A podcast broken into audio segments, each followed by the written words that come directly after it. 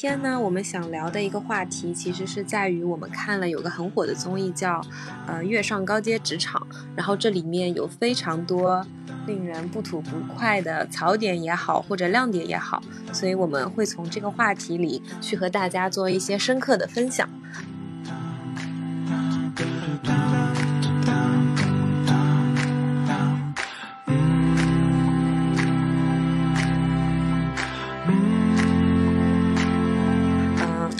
天呢，我们也邀请到了一位重量级的嘉宾，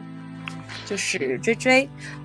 其实我觉得追追其实是我之前在阿里的同事嘛，嗯，我觉得就是他给我印象深刻的很大的一个点，就是他其实设立了非常清晰的呃五年计划，然后你可以看到他一步步都达成了。我觉得他在工作上也是一个呃非常明确 OKR 达成非常好的一位同事，所以嗯，追追自我介绍一下好了。好的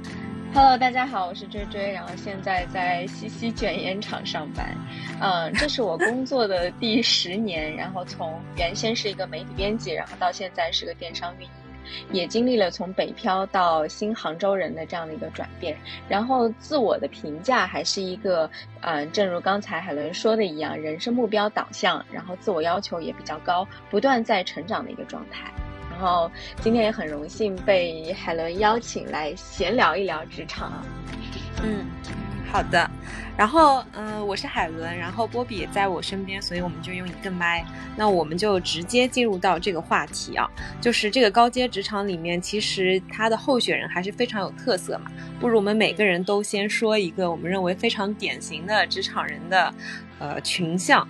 那我就先开个头好了。我觉得这里面有一位叫周莹，就是 Julie 嘛，她其实还是在网上的风评，说实话不是特别好。但其实我觉得她给人的一个感受，也是一开始会让人觉得，呃，非常的亮丽明确，而且你会觉得她抛出很多有观点的亮点，好像会觉得让你对她有很多期待。那这个职场节目里的老板一开始也对她。比较寄予厚望吧，但是我觉得他后面遭遇几次滑铁卢还是挺明确的。嗯，这个具体情况我就不展开，我们就讲讲这种现象。我简单归纳一下，第一个可能是在职场里面看起来非常的呃，就是窒息嘛，职场职场窒息。对，就是可能给人一些，就是不管他看起来，呃，对这个工作不是特别的踩进去，不是特别投入，但在后面又希望，呃，去有些自我表现，或者是缺少团队感的这种感觉里面，我觉得可能还是挺典型的一种情况。追追对此怎么看哦？嗯嗯，我在我看来，我觉得周莹她其实是一个，就是不太适合这种团队作业的这样一个。一个选手吧，因为我觉得她的个人意识太强了，就是她其实更多的是希望老板看到她，或者说她自己能够在某一个 case 里面就是展现自己很亮眼的一面，但是她完全没有关注到就是自己的这个这个就是输出的部分是不是对团队有价值，以及说关关注到其他的一些同事的一些配合吧，所以我觉得这个是他一个比较大的问题。然后另外一个，我觉得他其实是一个。专业能力，我因为我记得这个节目刚开始的时候，其实也介绍过 Julie 的背景。他好像是说他自己放弃了百万年薪，然后从电商的平台过来的。所以其实好像是 MCN，嗯，他自己在专业能力上面跟广告其实还是会有一些，就是对对对，有一些差别的。嗯，所以我觉得这个也会让他就是在职场当中这种更跳的性格，以及跟他的能力还有一所缺失的这样的一个状态，形成一个很大的反差，所以我们看起来就会觉得极其窒息。嗯，是的，而且我觉得他有一个点，就是其实比较大的一个显比较挺明显的短板，就是我觉得有个人他对一些内容思考的厚度是不是够，其实从他的表达里面还是会。体现出来的，就包括说他可能没有参与团队作业，但自己说啊会去表达说，哎，他突然洗完澡想到了一个 idea，所以我就写出来了。就这种让人觉得他好像举重若轻的表达方式，但是拿出来的那个稿子呢，又确实。非常不合格，或者是行业沉淀也不够，我觉得这些问题其实，嗯，有一些可能比较激进的职场人还是需要去做一些自我避免，就是怎样去判断这个事情它是一击必中能拿高分的，还是有可能会成为对不够深思熟虑的一个险招。是的，我记得还有一个 case 也是我记就是记忆特别深刻的，就有一次在面对客户的一个就是对谈的时候，他说了一句：“哦，我们这个 case 不看 ROI。”然后那个 back 就整个人都就是是的，盯住了，震惊。瞳孔地震。我觉得其实他那个时候也是出于好心的，确实，因为当时大家在场的都被呃客户挑战的不敢发言，然后他就直接站出来，而一就是 拿出这样一句必杀技的一个一个言论，然后让就是客户更更为震惊。但他其实初衷我觉得还是就是好的了，但就真的是专业能力还不足的时候，就会起到更就更差的一个效果。嗯，是的。啊，对，因为前面追追说了一个对观点挺好的，就是周莹其实作为一个非广告人，他可能没有办法有这样一个行业内的判断，所以说对他出于电商啊，包括互联网行业做出的这些动作，可能会引起这些不满吧，其他其他几位成员的不满，包括老板，会有一些格格不入吧，多少有一些。对，所以可能这边就不是他适合的方向嘛。其实我们之前也一直说，嗯，是的。然后我们可以聊聊追追有没有觉得在里面比较典型的一些职场人，或者是呃看到的一些特质。嗯，然后就是我我在里面印象比较深刻的，其实是已经淘汰掉的那个一秋，就大家给他的一个人设就是判断，就是觉得他是一个职场小透明嘛。然后他在整个就是。就是比赛里面，就因为他是比赛性质的嘛，会有人要淘汰，但是他在比赛里面的表现都没有那么突出，也可能啊，就我觉得节目剪辑是有一定的就是因素的，然后就是外人看起来他没有在做什么，或者没有一些亮眼的输出，然后最后他就直接被淘汰掉了。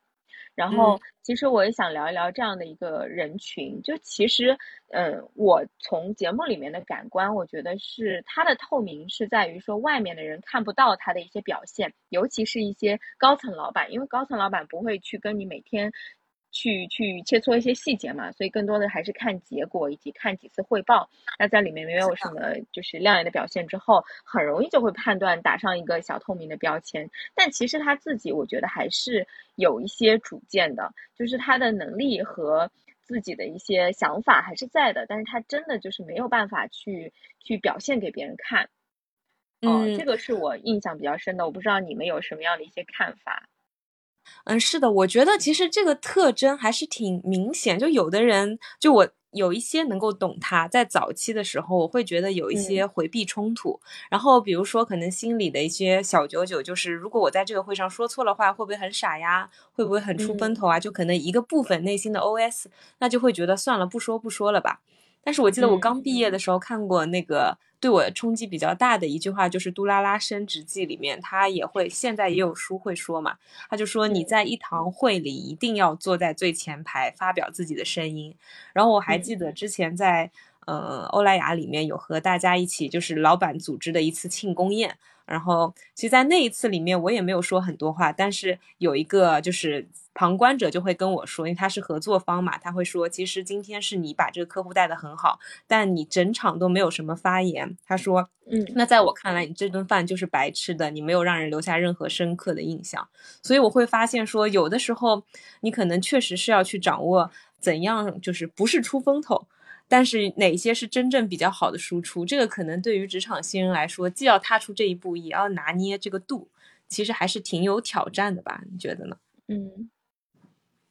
呃，其实我觉得他为什么我对他印象比较深刻，是我觉得我在呃从媒体转上电商之后，就因为这个领域我完全不太清，我我没有什么经验嘛，就其实也是跨了一个大行，然后在开始的几年，我觉得我跟一秋是一样的。就我自己有对自己很高的期待，但是因为我就是在职场当中，也是怕别人觉得，就是别人的看法会会就被我看得很重，因为我想包装一个更好的人设嘛。那在这个过程当中，其实就会陷入到像一秋这样的，其实他内心我相信他是非常纠结的，就是他觉得自己需要输出非常有呃非常有价值、非常有观点的一些一些话的时候，他才会去闪亮一下。那这个。这个时候，这个跨度就非常难去难，就是很难迈出这一步。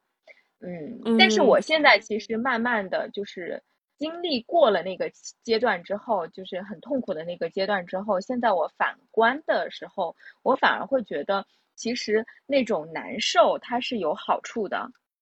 因为就是这种难受它会积攒力量，然后有一天我相信，比如说像一秋这种的，他吃了太多亏，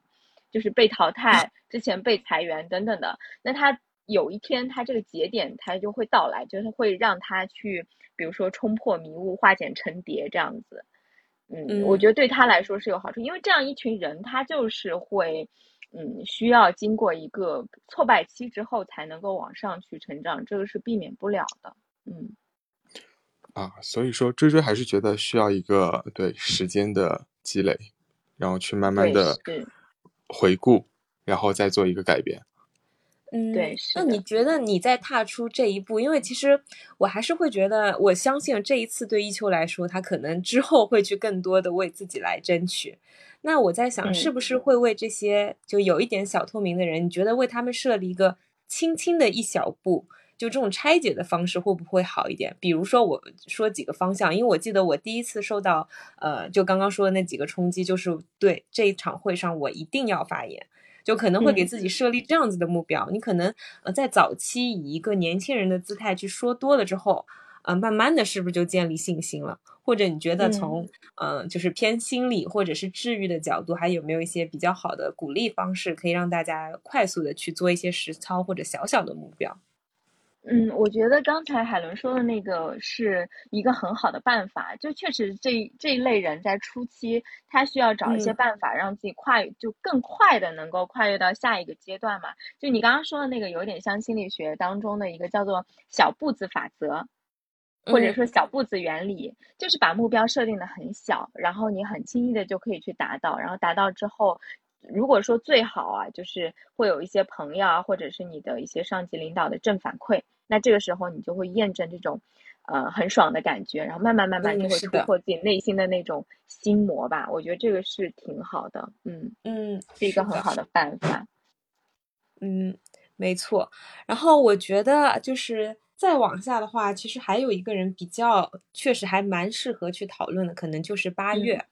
我觉得他其实，嗯，我们最近也在看嘛，就觉得他确实是一个职场里看起来非常稳重、令人比较呃很放心、很靠谱，但是也不会给人压力的这么一个人。而且他的呃业务能力也是比较过关的，所以可以看看，对他对于你有一些怎样的激励或者新的一些亮点，你觉得是能吸收到的吗？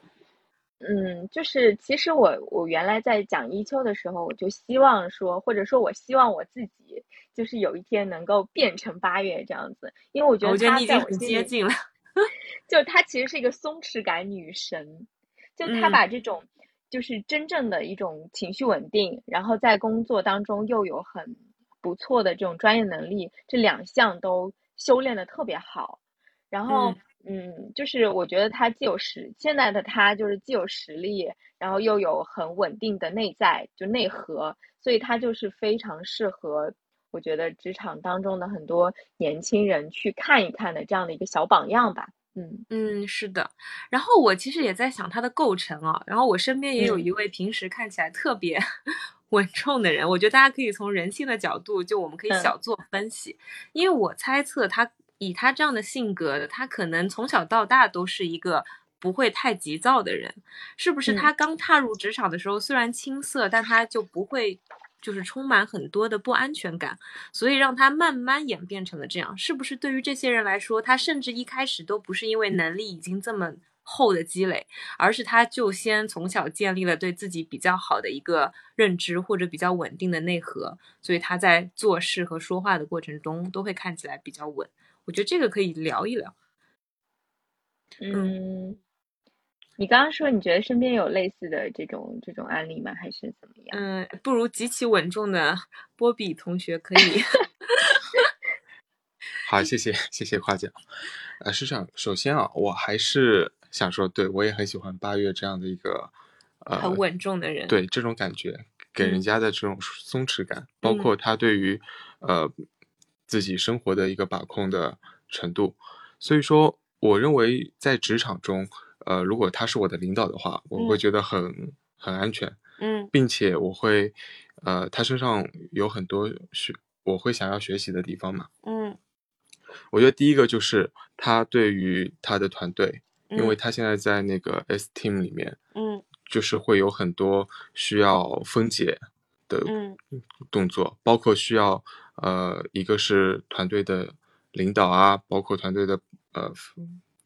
分配工作任务也好，他其实都是很每一点都会分得很清楚，让所有的同事成员都知道他想做什么，嗯并且就是把个人的一些鲜明的特征，嗯可以向他展现出来，然后他做一个归纳。嗯，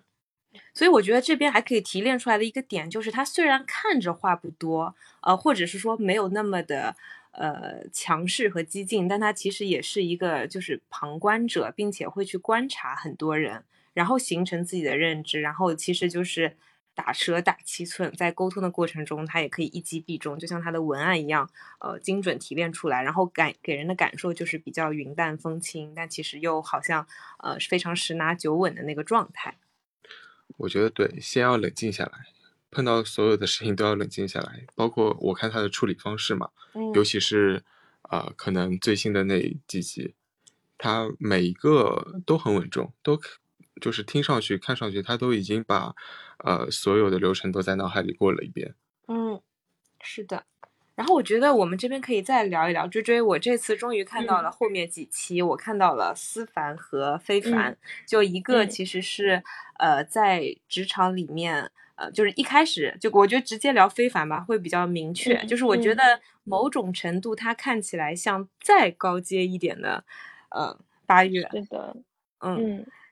然后我就在想，其实有的人他就是为什么他刚长刚出来说几句话，甚至还没有看到他去派活之前，你就感觉哦，这个人好像非常有沉淀，非常稳。然后他再去布置啊和沟通的过程中，不管是情商还是他对这件事情的呃业务判断，就感觉非常的明确。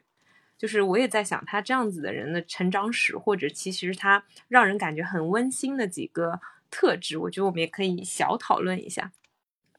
嗯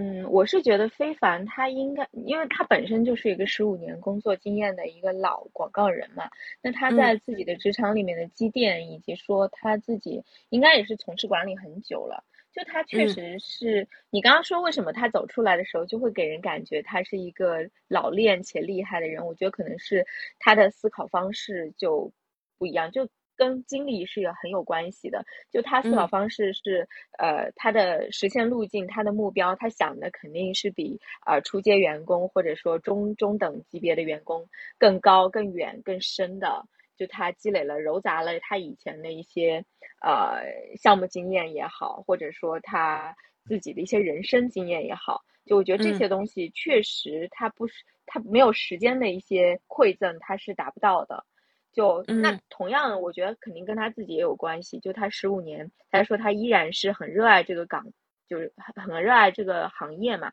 就跟他自己的持续以来的热情和愿意努力提升自己的这种这种意愿一直以来的意愿是分不开的。我觉得这两方面吧，一个是经验，一个是热情。嗯，嗯，所以我觉得他还是蛮优秀的，真的有是一。句话，而且我记得，嗯，您说，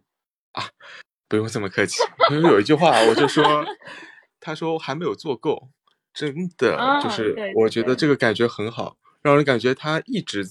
就是，我觉得尤其是那个 Cherry，我觉得听到应该会对思凡需要有，呃，对，可应该会有点感触嘛，就是可以觉得哇，那之前的那那么优秀的前辈还在里面，嗯，并且还还在在躬身入局。是啊，这个就印象很深刻。嗯，我觉得很多就不管是就很多行业确实还是会这样的，哪怕现在在嗯除了广告啊媒体，可能在运营这件事情上，如果再往一些呃更加深入或者难的事情，确实也是需要自己去把握这个心态。就是我们面对这个业务到底是没有做够呢，还是觉得哎好 easy 啊，就这么 做一做？我觉得这个心态和一个人的成长状态可能是会有一些呃不一样。我觉得非凡的出现，还有一方面可以化解掉一些，呃，可能对职场工作很久的人的一些焦虑，可以让他看到一些就是、呃年纪跟沉淀在职场中积极的一部分。嗯，是的，所以他这个角色也是，因为我只我只看了一期嘛，嗯就是还是挺好的，包括呃接下来还是挺期待的。嗯。然后聊起这几位就是比较典型的同学嘛，可能还有一个就刚刚也有简单聊到，就是思凡啊、你可以简单说一下思凡的那个几个状态，就是呃，我简单描述一下，在这个综艺里呢，他其实虽然也是一个新人，但是他有时候会经常呈现出一些比较强大的自信，和我相信他确实在呃团队的综合能力上比较强。但是他在带领这个团队的过程中，你可以看到行程和非凡的一个呃比较大的差异，就是在于好像确实会比较容易，呃，情绪化，包括没办法对自己，对有一个管理嘛。嗯因为我觉得是这样，可能是因为年纪轻的原因，我对他的一个归纳就是可能发挥不稳定。他嗯对于他日常的工作，包括呃每一个创意想法，嗯都会有一些呃，就是说时好时坏的这种感觉。嗯那追追觉得呢？嗯，我觉得他跟就我现在看下来，我觉得思凡其实跟刚刚说到的周莹有一点点像，就是他在工作嗯当中，他其实没有放下自我表现的这样一件，就他时刻会有一个就是没有放下自我的一个状态，就他非常自我。那这种人就嗯真的很难在一个团队里面去跟团队一起并肩作战。嗯，像是非凡非凡这样的，我觉得他在，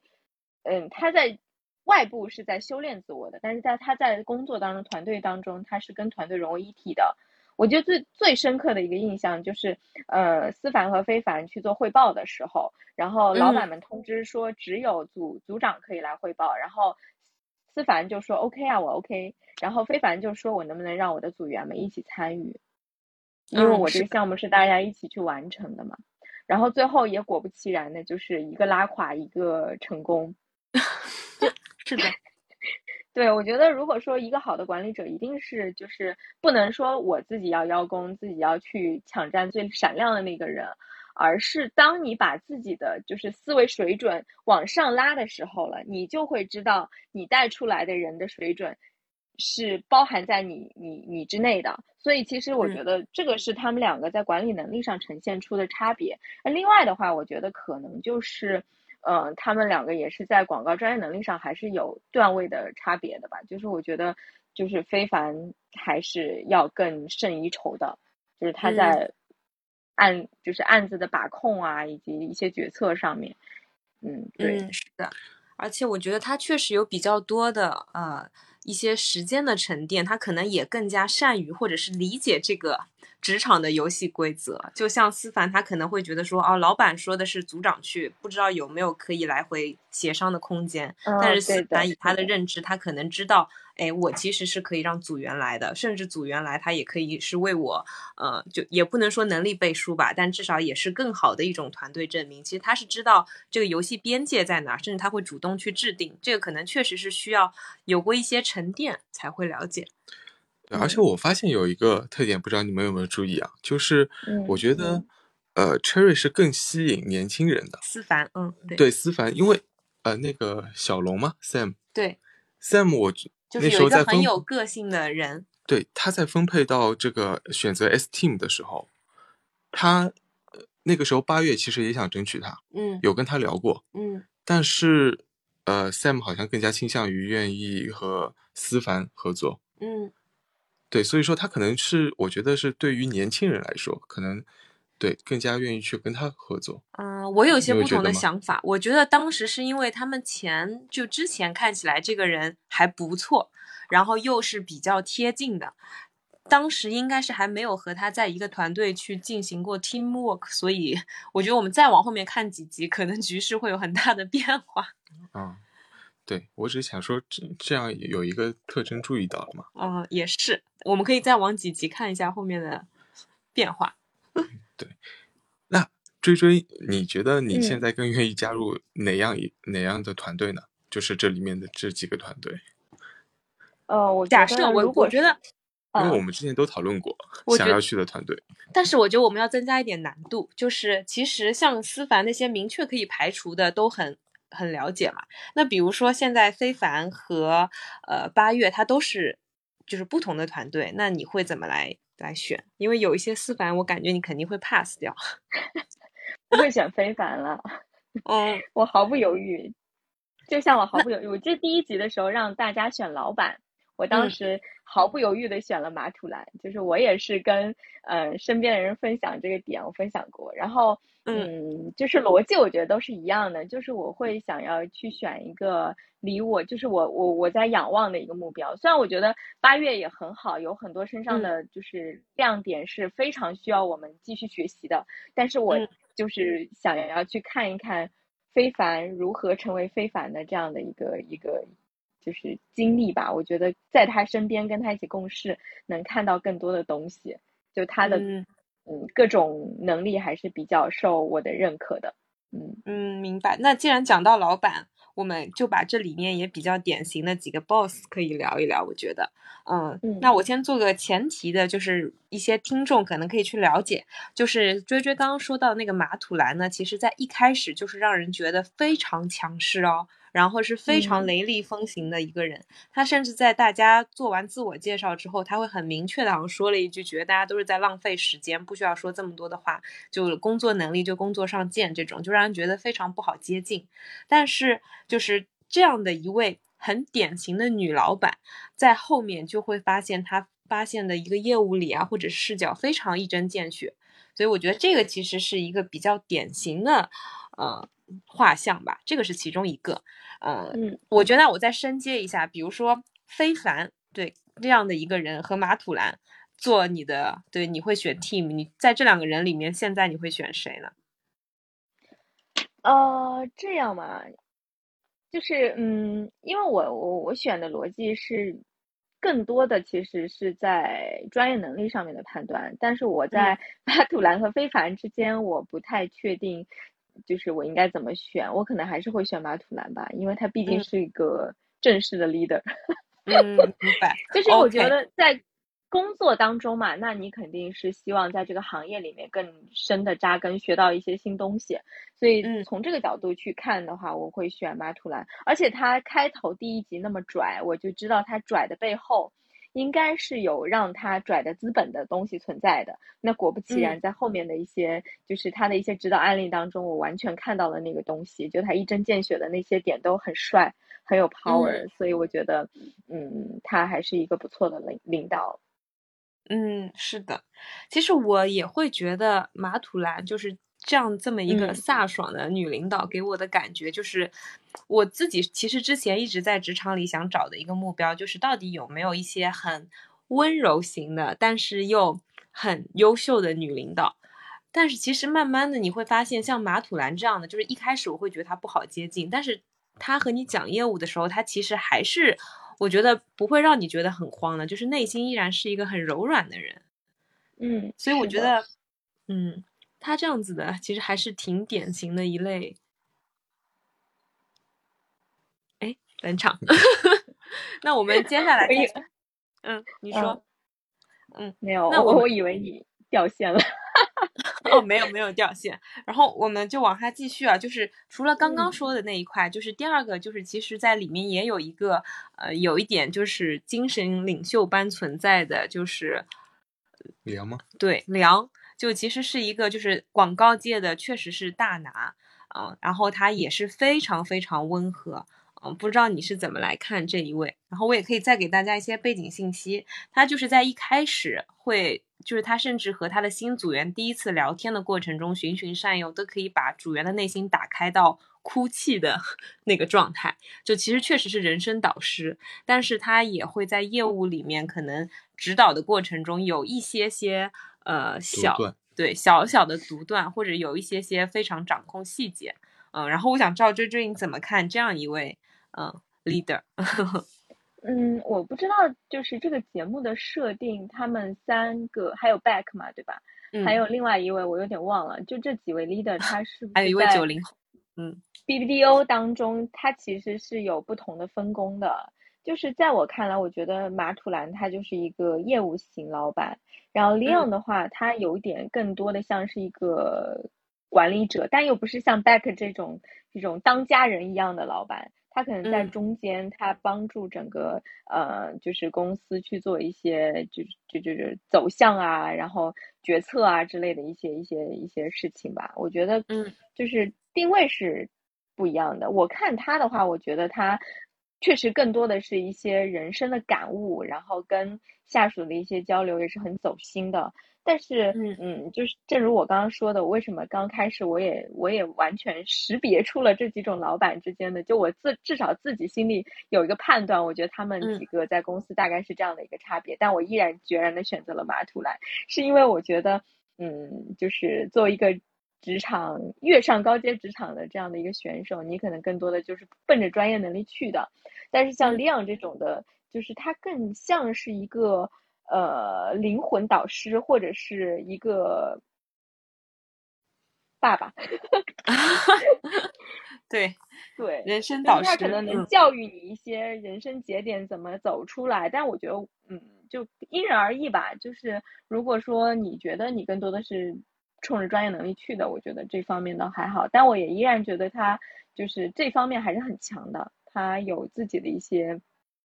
就是行业大佬的一些一些经验和地位，然后同时他也是一个圆融的、包容的、有禅意的，然后更更通达的这样的一个人生阶段的导师吧。哦，嗯，是的。然后，因为我们这一次聊的是高阶职场嘛，我觉得从这几个老板的画像里也可以看，就哪一些更好成为，或者哪一些可能是嗯他们自己的成长路径。所以聊起刚刚的那个 Leon，我觉得啊，就是。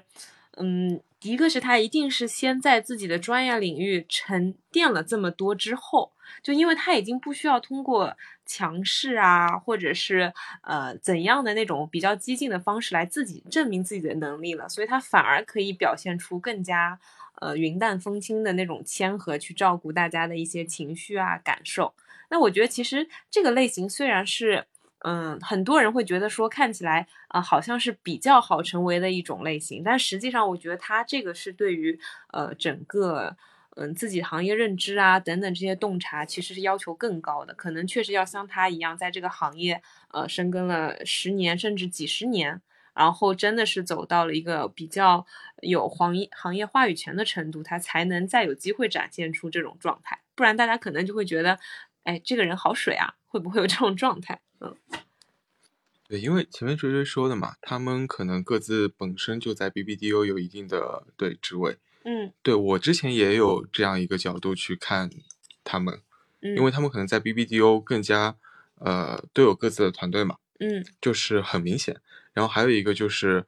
呃，我觉得梁更加的是对有点感性的这一方面，嗯，包括他呃更愿意注重心理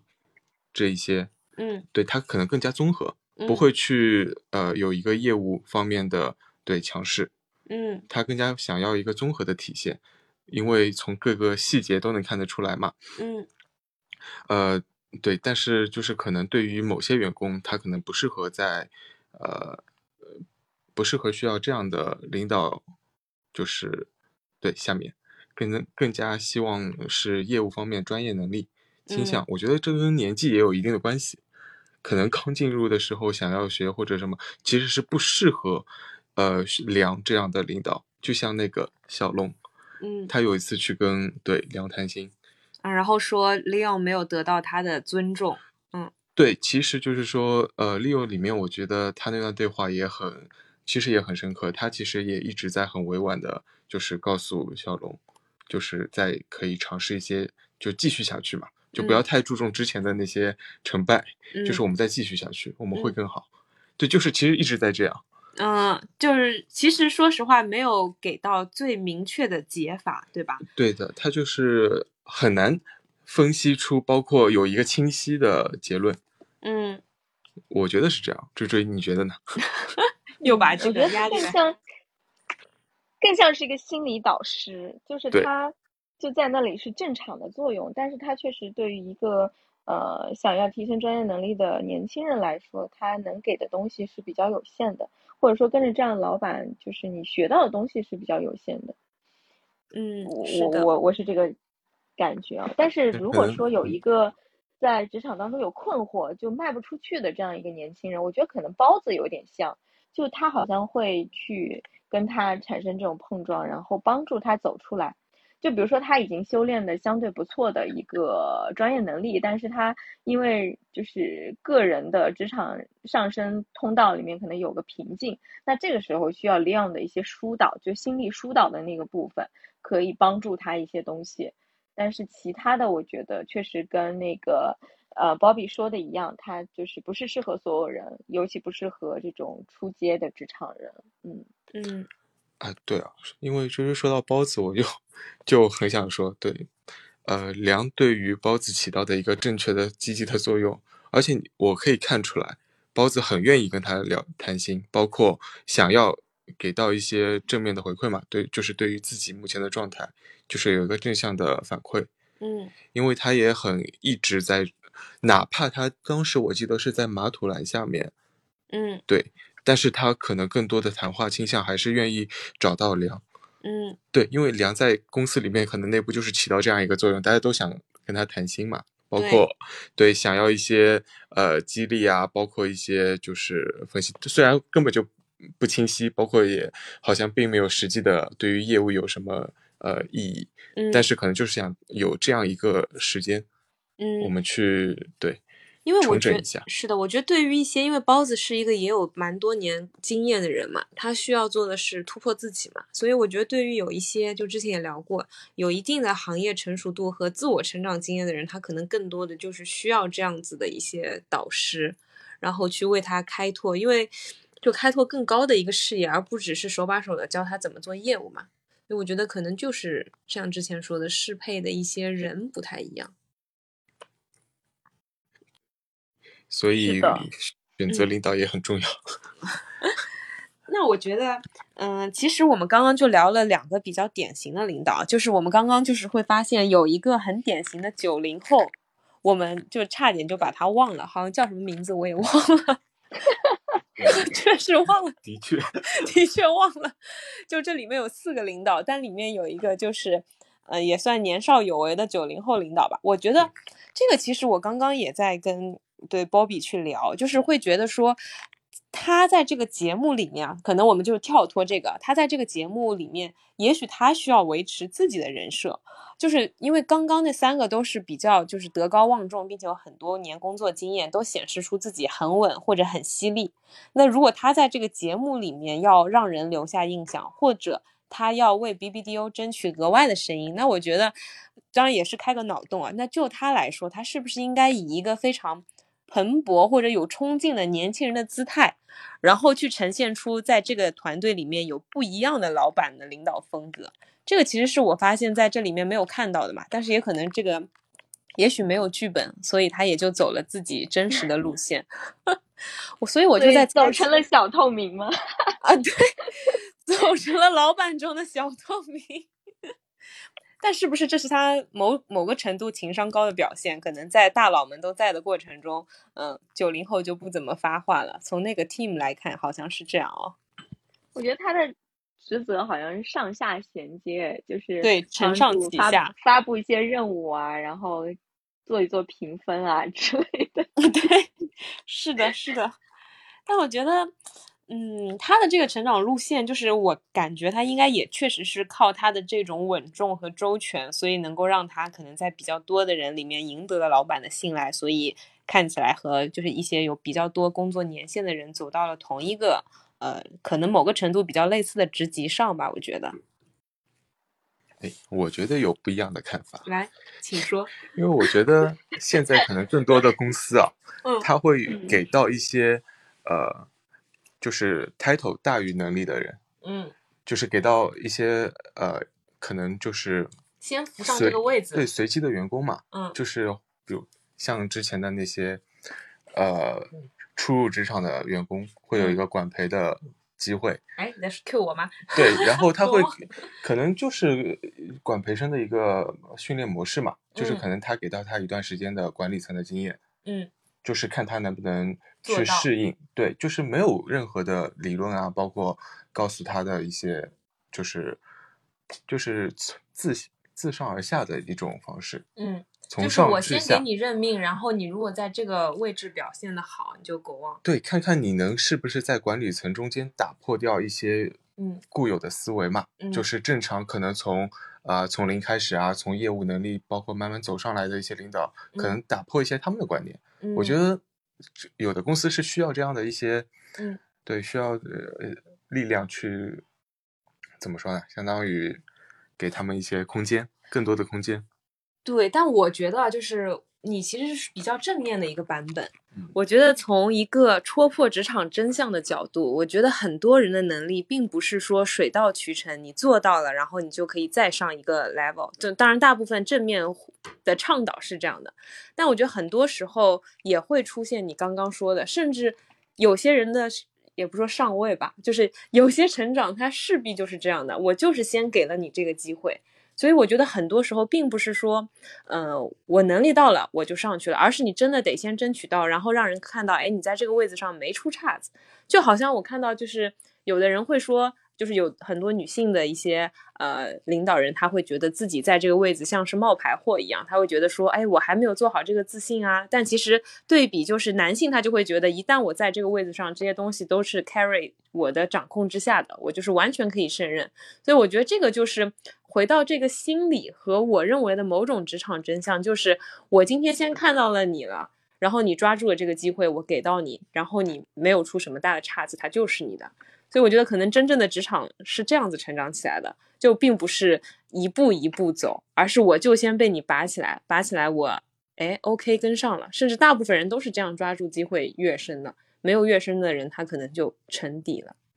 哎，追追怎么看？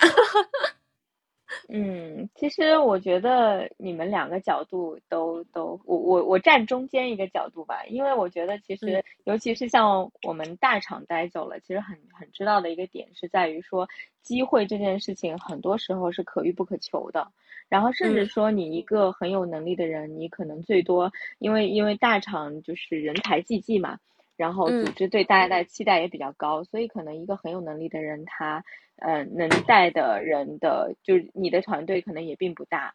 然后在这个里面，我觉得更多的是，就是有点像在职场当中修行吧。就你的管理能力，其实它是可以随时修炼的。就当你成为一个中间职场人，不管你是。呃，带一个大的团队，还是说你只有一两个人可以带，甚至没有这样的一个情况。但是实际上，你可以在你的工作当中发挥自己的管理能力，获得一些这样历练和就锤炼的机会吧。我觉得其实获得到最后就沉淀到自己身上的那些东西，反而是我现阶段会比较看重的。因为可能有的时候你等一个机会，然后最后因为一些就是运气的关系，或者说其他的一些问题。最后没有获得这种机会，呃，这种情况也很多。那也不乏说有个年轻人，他就是充满朝气，很有冲劲，恰好遇到了一个就是非常赏识的老板，然后很快速的上升，像登了那个直升电梯一样。这种情况也会存在，但谁说的好呢？我觉得就没有办法去控制，或者是你去去去去追求到的一个目标吧。就这个是很难定的。对，嗯，明白。所以可能职场在自我修行的过程中，还是会有一些呃得之坦然，失之淡然的心态。然后主要是更多的时间聚焦在自己身上，会更好一些，提升自己吧。嗯，好。然后，因为我们刚刚都会聊了，就是整个节目里面的一些人的特征嘛。那其实我觉得，在我们的就是实际的生活里，也会有一些鲜活的例子，它也呈现出一些很棒的呃职场的姿态，或者是一些自己的一些成长状态和特质。我觉得我们可以聊一聊，嗯。对整个从业生涯中看到比较有亮点的人和他的一些情况，我们可以做一些分享。我觉得这样也是可以给大家一些嗯好的 case 和感知。嗯，要不然你先来。啊，好，那就我先来好了。嗯，我觉得映入我就是脑海中的，就是我确确实是在整个职场中，我能看到多非常多，呃，比如说情商极高、游刃有余，嗯，或者是他对业务洞见极其犀利的这些人，嗯，都很典型。但是我觉得有看到过一个情商和智商，我觉得双高的一个老板，我就举一个很典型，我和他去聊天的一个 case 来说好了。就是当时我有在跟他说，嗯，我也是对于自己有更大的一个目标，巴拉巴拉巴拉就之类的嘛，可能也是谈心的感觉，同时也会去做业务的探讨。但是我觉得他就没有跟我聚焦于事情本身。当我对于我的职业生涯困惑的时候，他给我的一条思路是，他说：“你看，有的人他就是在业务上做的很精进啊，那这是一种成长方式。”他说：“还有的人呢，他可能就是一个，哎，他说话很直接哦。还有的人他可能就是比较。”比较庸才，但是大部分人其实你不得不承认就是这样的。但是这些比较平庸的人，他还是能把事情做好，并且有的人还是能够成长的很快。你说为什么呢？那就是因为他跟对了人。所以你要知道，真正极其优秀的人，可能就是千万分之一，他就是能够踩准快车道。但是成功的人并不少，所以你要找到一条适合自己的方式。也许你跟对一个人，反而是你能够。呃，成长的其他路径就看自己的一个本质和特色嘛。所以我当时就会觉得说，啊，果然是一种不同的解法。当然，我不是想说他到底是呃如何如何，我只是觉得说有些过来的职场人，他的思路和解题方式就完全不是我们以为的路径里面的。我觉得这个是一个。嗯，然后我觉得第二个点就是，嗯，继续还是说回刚刚我说，我认为情商、智商双高的人嘛，就是他其实我会发现他。呃，刚刚 landing 到我们这个新团队的时候，因为他也需要构建自己对上的这份信任，但我其实很少看到他在呃很多场合去通过 PPT 啊讲方案的方式，但是你还是会发现说，比如当我们去汇报的时候，他在一些关键节点四两拨千斤，那他就可以拿下这个资源，以及也会发现说，哦，原来他有很多呃洞察或者是向上沟通的方式，可能是非正式会谈，大家。聊尽兴了，把业务聊清了，那这个事情就解决了。所以我觉得，嗯，可能有一些就是感觉功夫在在之外吧，就是这种感觉。但是当然，这也需要呈现出一个人自己的一些探索或者是一些思考，就不一定是中规中矩的成长方式。我觉得这个是，呃，一些小的，嗯，沟通吧。嗯，对对对，就是小传达、小分享。嗯，这个是一个，嗯，然后大家可以再来。分享一些，那我就顺着你说的这个说一下吧。其实你你你说的这个点，我因为我们之前其实呃是同事的时候，其实也有聊过哈，所以我觉得呃你刚刚说到的这个点，我也会瞬间想起他。但是我的角度可能跟你，因为他会可能跟我们两个人，我们两个的特质还是不一样的，所以聊的东西可能也不太一样。在我的感觉里，也跟也可以跟大家说一下，我觉得就是我跟。Helen 同时提到的这个人，他其实我觉得有点像年轻版的 Leo，嗯，就是他给到的一些东西，虽然也不是对事的，就不能给你快速的一些在职场专业能力上的一些一些指导，但是他可以给你指一条路，有点像是那个样子的。然后我记得他跟我的那次聊天，我也是印象非常深刻，甚至。我在我这过去的五年里面，会把这一个瞬间当做一个转折点来看。哇，就是我记得有一次，就是他其实来的时间也不是很久嘛，然后有一次跟他聊绩效的时候，嗯，他就我跟他分享了，我说我这半年他才开始对我的评价还是比较不错的，但是因为我又陷入了那种就是希望创造更高的预期，然后陷入了。像一秋一样的，就是就是自我纠结当中，然后他是看出来了，嗯，然后他跟我聊的时候，他就会说，我觉得你现在需要一些心理疏导，嗯，他很直，他很直接，然后说你可以去呃找一找心理医生，然后他说他也他说这件事情不需要避讳，因为当时这对这个行这个领域完全没有认知，然后他说这个事情不需要避讳，我也经常去找的。呃，然后他说我还可以把我的推荐给你，类似于这种的，就是他会很精准的知道说我当时的状态，然后我需要什么样的一些帮助。他说你先把自己的状态调整好了以后，你再来去在职场当中去去去往上走吧，否则的话，我觉得你走不出来。就是他嗯他也是很犀利。当时我其实是有一点，就是听完了以后，我是非常沮丧的，就才开始是非常沮丧的，因为我觉得我我怕不是有大病，然后 再到下一个阶段，我是如实按照他我自己去，就是调整自己的内在，就调整自己的状态之后，然后我觉得我我瞬间就是脱壳了。然后到下一个阶段，我觉得我又跟以前的自己完全不一样了，就职场的那种张力啊，那种自信心啊什么的，就就上了一个台阶。所以我其实就是觉得他就他是年轻版的利奥嘛，他就他能知道这个员工他需要什么，然后甚至一针见血的给你一些判断和 action 让你去做，然后嗯也收到了一些比较好的一些效果。嗯，这种老板我觉得嗯还是挺给力的。嗯，是的，而且我还是虽然我不知道你的这个转变节点是这样发生的，嗯但是我能够嗯感受到你后面的一些状态以及近期的一些聊天，就确实会发现你松弛了很多。但是在这个嗯松弛之中，能够感受到就是对一些想法的表达，那些就我觉得还是很从容和笃定的。就那个状态，我觉得确实是有呃一些不同的。嗯，看来嗯还是会需要一个慢慢自我探索和打开的过程。对，你知道吗？他后来还来回访我，就他在 我跟我聊完天之后，他后来就走了嘛。然后一嗯段时间，他会在微信上问我说最近感觉怎么样，然后有有什么需要帮助的，可以跟他聊之类的。就我觉得嗯还是挺暖的，就我知道他的初衷还是挺好的，就是一个是可能看到了一个年轻人的迷茫，以及说他身上可能有一些我欣赏的地方，他走不出来。那我给了他帮助之后，我也希望就是看到自己帮助他真的有变好。我觉得这个是还是还是一个比较不错的老板。嗯，是的，嗯，那然后我觉得除了这个之外，还有没有其他想要？哎，波比啊，前面听你们的分享，我觉得收获比较多是吧？收获很多。可能我职场中没有遇到这样给我明灯的 老师，好吧，所以呃是这样的，我觉得追追说的一点就是你一定要，呃就是还是要坚定自己的价值嘛，就是还是嗯要看能不能就是往提升自己的方向走。可能有的人你觉得对很亮眼，然后对他给你的话能够很激励你，但是就是说自己适不适合这样，还是要我觉得要判断一下。嗯呃，是不是往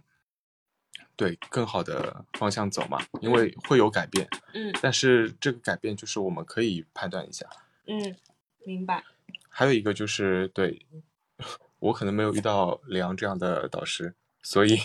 你自己可以努力成为这样的导师。这些话都是我自己跟我自己说的，好的，很我自我寻自我消化。那你以后就这样对你的其他同学可以来表达这一些。啊，对因为碰到，但凡碰到什么困难的话，像我不知道是为什么，就是我可能就是对自己嘛，更加的对去自己寻找自我一消化些对消化，包括接受，怎么去接受，怎么去对改变，就自己去探索了。我不大喜欢听别人的，这可能就是每个人也不一样。嗯，是的，对，就有的人他会希望自我，不知道和就是男性和女性的成长模式会不会有差别？男女之间，我可我前面在听的时候，可能觉得这是一个差别嘛。嗯然后我更愿意相信自己的一些对判断、尝嗯试、辨识。，OK，也是一种方式了。每个人都有自己的特质嘛。对嗯。然后我觉得聊到这边，我们可以再去聊的一个话题，可能就还是在，呃，因为刚刚也正好你也提到了，可能男女之间不同的模式嘛。就其实我还是会觉得像，呃女性的一些领导人，就是在看来还是相对比较少的。以及说我自己也会再去寻找说，哎，这个呃领导人的方向会不会是我未来想要成为的模式？所以我觉得我们可以简单来聊一聊关于呃女性领导者她呈现出来怎样的一些特质，或者是理想中的她会是怎么样，或者是自己努力的一个方向。嗯，然后嗯，那就你要不要先简单分享一下？啊、不过男性视角讲这个不一定有 说服力。哎，其实也可以说一下，因为毕竟我现在的领导是女性嘛，嗯，就是对她给到我的一些呃态度啊，包括嗯。她的一些就是做事的对做法嗯。是什么形态的嘛。嗯，呃，我认为啊，首先可能女性的领导，嗯。她更加的会有，哎，她给就我的领导给我的感觉更加是往感性的这样一个，呃，对，我觉得方向会更加照顾人的情绪。对，他是更加会，呃首先是照顾你，共情，嗯对，共情，然后他会，呃，怎么说呢？他不会说在你很好的时候去再去让你你。对打鸡血啊，包括嗯。再想让你更进一步，好像不会。但是嗯。他万一能察觉到我有一些呃失落啊，包括有压压力的，对他更愿意去跟我分享这一点这嗯。些，就可能确实更是给我的一个印象。嗯对，就是我领导给我的一个印象。嗯那其实对我来说，嗯对，因为我前面说了，好像没有什么必要，因为自己的压力什么都是我自己消化的，啊，就有的人能不接受共情？对不接受，对，但是可能或者吸收不了我觉得女性领导可能她有一个就是女性这样的特征嘛，嗯可能就是会愿意去共情，包括呃给你一些这样的嗯分担，包括去疏导你。嗯，明白。嗯，然后我其实之前就是应该还算比较，就几年以前吧，因为刚刚一开始是加入的是呃欧莱雅这样一个比较就女性，就是反正还典型的一家快消和化妆品公司嘛。嗯，然后我当时会就一开始是觉得我以后一定要成为一名很优秀的女性领导，然后我当时 YY 出来的本质就是一定是包含了雷厉风行、强势、干练。那我觉得这个其实都是一个很典型的优质优秀女性领导，我们一开始就直接拍脑门会想象出来的一些画像。嗯，但是看完这个职场节目，我确实以及说我近几年的一些感受，也真的会觉得说，可能更加平和的一些状态，但是在业务上有自己的认知会很好。但是我现在比较呃困难的一个点，我也会觉得说，其实这两点说实话是比较难平衡的。如果你不在早期去做一种嗯比较激进的表达，或者是呃这种能力的呈现，我觉得可能对于女性来说，再走上下一层，就是会有一些天然的呃屏障或者困难，除非有真的是女性关怀特别好的公司啊。所以我觉得这个可能是呃我目前看到的一些自己认为优秀女性领导的一些特质的变化。那这个对于我自己想要成长的模式，可能也会有一些影响。嗯，追追可以来 聊一聊你的一些想法。就其实我看到的跟你刚刚总结的有一点类似，我觉得其实嗯我尤其在、呃阿里这样的公司啊，其实嗯呃女领导通常的画像还是强势干练这种嗯这种就是样子的。然后我觉嗯得是不是像这样包装出来的女性，我不知道她们内核是不是这样啊，就是有很多都是。嗯，外在表现的很强势、咄咄逼人、很干练，这样的女性会更有机会，就是她嗯会更容易成为一个核心岗位，更容易成为一个老板。然后，但是她其实内在的部分，她不能跟外外在完全一样，因为我觉得女性跟男性对比起来，你还是要有自己性别的优势嘛。那你男嗯性就是妥妥的一个一个一个，就是有冲劲、更理性、更强势。的这样的一个人设的话，如果女性也是一样的，我觉得其实没有意义。所以女性其实是更难的，她要在外外在表现出这种强势，让她能有机会上升，同时她要坚守自己内在的这种呃细腻啊、感性啊，或者说更就是圆融一点的这种这种人格吧。我觉得她可以呃在一个组织当中跟男性一起做，就是一起共事的时候形成互补，然后帮助。嗯呃，团队会拿到更好的结果，但是我觉得这个对女性要求就非常高了，她既要有这样的一个外在，又要有那样的一个内在，嗯，这确实是比较、比较难的。但是我觉得就是刚刚说到的马土兰，我觉得它有点像这样子，但是它恰好的一点是，它是一个广告行业。如果说是一个就内在没有感性和细腻的这这种人，他是干不了的，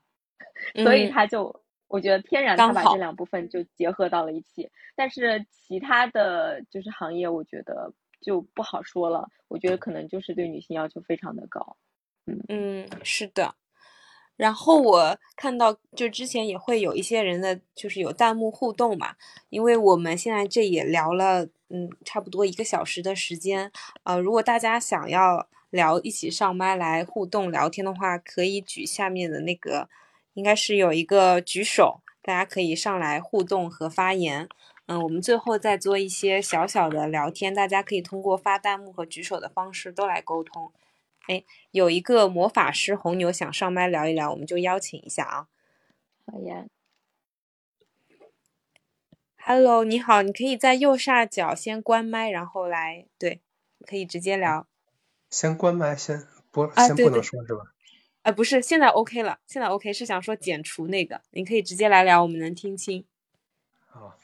那个职场的那个成熟的职场人，他可能有很多种啊，我只是想的是这个在职场中，呃，就是打工的人，打工的人是。是拥有选择这份职职业岗位的那个能力，还是只有被选择的能力？我觉得还是呃，如果提高自己的能力，提高自己选择的能力，可能更好。你那个就跟买大白菜一样，你总是被别人挑三拣四的，也卖不上去价格。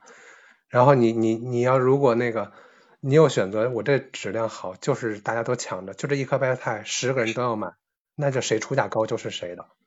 这个职场也是这样。你有这个能力，成为一个有能力，各公司各岗位愿意争相那个抢手货的话，嗯，自己也会有很多的自我实现感吧。啊，我就大概这么想，不知道对不对哈？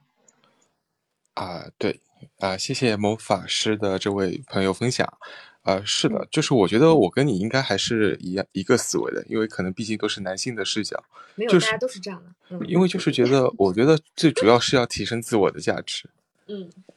对，那方便说一下魔法师这位朋友是在什么行业吗？哦，我是在电子行业。哦，对，那所以说各个行业都不太一样，也都差，原理是差不多。那个，这叫。老一代说的叫“打铁还需自身硬”，对于咱们来说，就是你实力决定你的能力吧，不是实力决定你的这个选择权，没有实力就只能被选择了。嗯，是的，我觉得也很同意，感谢。然后我看到还有一位同学，亲爱的小海伦，想一起上麦聊聊，我们一起聊，邀请上来聊哈。嗯，然后这个过程中大家都是可以来互动。然后追追有没有对于刚刚的有要表达的？嗯，我我我也是同意，就这个肯定是对的。就是我刚刚也在过程当中不断的强调，就是内修嘛。就是其实你在职场当中没有自信，当你把一件事情做的比所有人都牛逼的时候，你自然就有这个话语权了。所以选择权也自然到你手上了。嗯，这我非常同意。好的。然后这一位也叫海伦的同学，然后欢迎你上麦。对我是在那个呃看到了有个海伦来了，所以我在想，咦，大家都是一起的啊。好，我来讲一下，因为嗯，我可能我的工作性质的话跟大家有点不是特别一样，但是的话，呃。我我想我接触的人也不会太少，也有这种团队在一起做事情的，也有自己单打独斗的那种时候，或者是需要和人合作的那种状态。那么我我个人感觉啊，我觉得其实 刚才因为我来的比较晚哈，我不知道是哪位，就说是小姐姐是在讲那个事情的时候，就是说关于女性这一块哈，职场上面她表现出什么特质这一块。呃，我其实说说句实话，我觉得没有很认真的想过这个问题，一定要去呈现出什么。我觉得话有一个就是大家遵循一个共同的规则，就是你在一个团队里面最基本的规则，比如说互相的尊重、互相的合作，有一个基本的线路，大家制定好这个管理。各方面的规则，然后的话按照规则去行事，然后再加上我们普世的这个规则再搭在一起，我觉得基本上就可以了。至于每个人的个性是要怎样，我觉得或者风格怎样，我觉得这是因人，呃，就是因人而异的啊。我就是谈谈这个情况，就是说大家也不用太大的在这方面有很大压力，我一定要跟着谁做成什么样子，呃，那种外在的表现形是个什么样子，就是说你只要。遵循这个规则，然后体现出你该有的价值，就像刚才魔法师讲的说，呃，你你有你这个在这个团队当中的价值啊，那你的个性其实可以退而求其次，这方面就是你，当然你不要就是你的个性太去呃破坏到到这个规则上，我觉得就 OK 了。啊，这就是我的一个小小的一个想法啊，谢谢大家。嗯，好的，感谢亲爱的小海伦。我觉得，嗯，也确实给我们就是为大家再去做一些呃释压吧。就是除了需要把自己塑造成这个状态之外，其实，嗯，在很多地方还是可能遵于本心。对，因为包括这个节目给到我们的一些呃过程啊、结论也好，就其实可能一方面也让大家不需要在职场中这么焦虑嘛。嗯，还有一个就是可以更加的看透一些呃员工的本质，就是我觉得很里面的呃所有的成员都很能影射出我们现实中职场上的员工啊，包括同事啊、领导，我觉得都很能反映出。那其实你从呃，一个三方的角度看，他们之间的一个对工作情况、工作态度、交流沟通程度，那其实你对你之后，我觉得应该也是有一些对引领的吧，就是你可以想要去就觉得怎么做会更好，或者他会给你带给你一些新的角度。嗯，对，其实对大家可以都关注一下这个节目嘛，月上高阶职场。嗯，大家 还是可以有一些收获的。对。然后追追有要补充的吗？就刚刚亲爱的小海伦说了那段话之后，我瞬间就陷入了一些反思啊。我觉得确实，我们既然是在这里公开的去聊天，然后更多的也是希望说。嗯，不把一个片面的想法，或者是呃一个特定的一个职场的环境来去说一件事情。就我们刚刚说到的，可能是一个偏一个比较庞大的组织，或者说一个竞争比较激烈的组织当中，你要获得一个。呃，比较好的一个岗位或怎样的一个一个情况，但确实，呃，万变不离其宗嘛。我觉得，如果说我们就是跟刚刚那个前面一位魔法师说的一样，就还是更多的修炼自己，然后这样避免被吊着打，也也会有更多的选择嘛。我觉得女性职场的特质也是一样的，就更多的还是自己就是把自己的内功修炼好，嗯，然后更多的就我刚刚也有提到，就是外界的机遇可遇不可求。我们就做好自己就可以了。嗯嗯，好的，嗯，然后嗯，看看还有没有其他人想要继续发言的。嗯，我们这个呢其实是第一场来聊天嘛。那如果之后还希望去做更多的讨论呢，也可以关注我和阿追学姐。然后我觉得啊，大家点点关注都是可以的。当然，我们现在也还呃会期待大家有更多的一些沟通交流，有想聊的话题，我们也会收集起来，持续去开这一档和大家沟通的这么一个节目吧。嗯，刚才说的那个女性在这方面如果有影响在职场上的话，在这个民营企业在市场经济里头的话，哈。咱们是缩小范围，民营或者说市场经济，基本上是对你的工作能力，它可能会有一些歧视。一般对性别来说，它歧视性别，其实其本质上歧视的是能力。如果能力高的话，它不会歧视，不会对性别进行歧视的。说完了。啊，谢谢魔法师的那个发言。明白。哎，还有一位。我们就再邀请嗯最后一位上来聊一聊啊，这个应该是 Leo 徐，Hello，你记得把右下角呃那个麦要打开，然后你就可以发言了。哎，Hello Hello，大家好，就是我听大家说的都挺好的，但是我有的时候想就是现在呢想补充一个角度啊，就是嗯，大家都从职场人的。嗯，说自己，或者是更多的些，就像反求诸己。其实我们还有一个方向是应该关心一下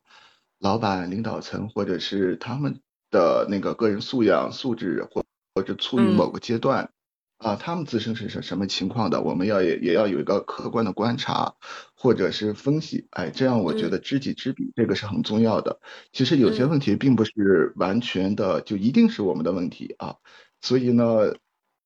呃，这个 老板层的他们是一个什么状态？我们觉得也应该分析和讨论一下。毕竟有的老板也是第一次当老板，有的那个合伙人呢，他也没有经验，对吧？有的行业呢，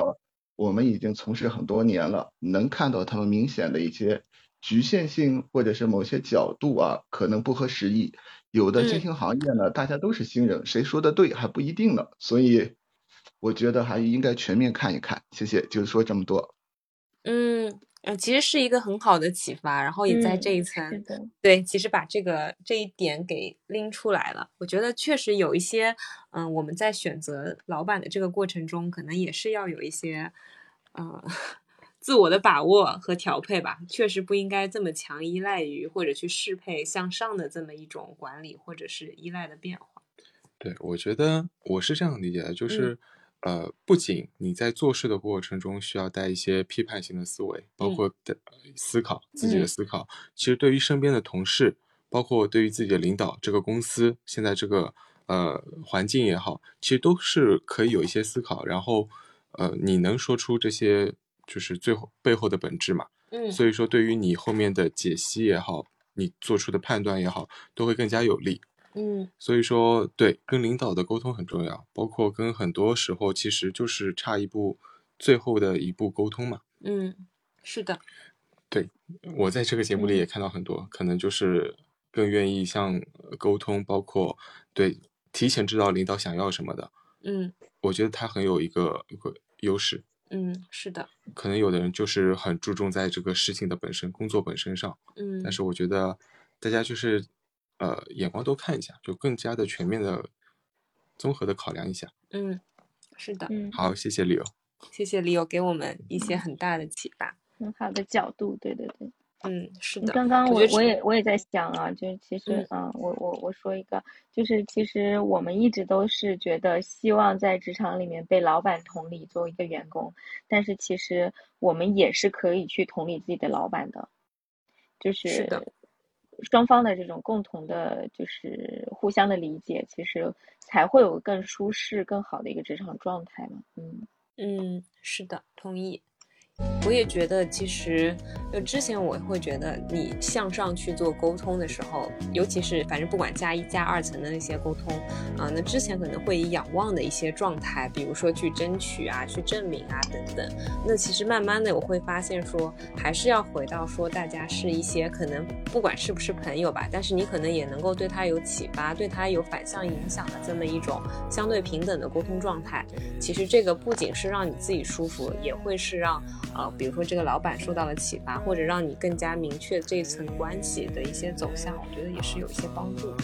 嗯嗯，OK，那今天我们就先聊到这里啦。嗯，非常感谢大家的时间，也非常感谢追追。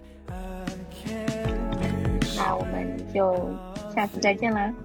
好，下次再见，拜拜，拜拜，拜拜。I